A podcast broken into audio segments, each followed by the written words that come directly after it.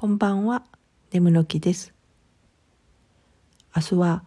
大変お世話になった方の命日でして、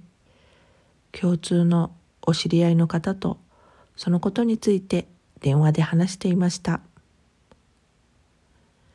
電話を置いた後、ふと窓の外を見ると、見たことのない猫さんが庭のすぐそばに立っていて、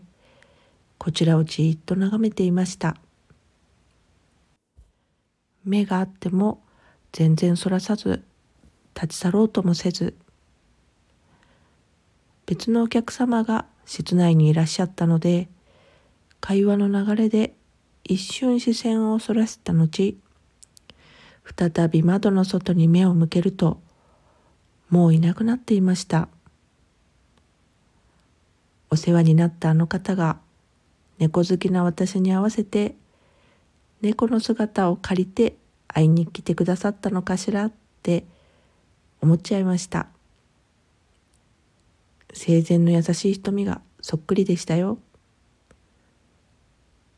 明日はきっと方々挨拶回りでお忙しいでしょうから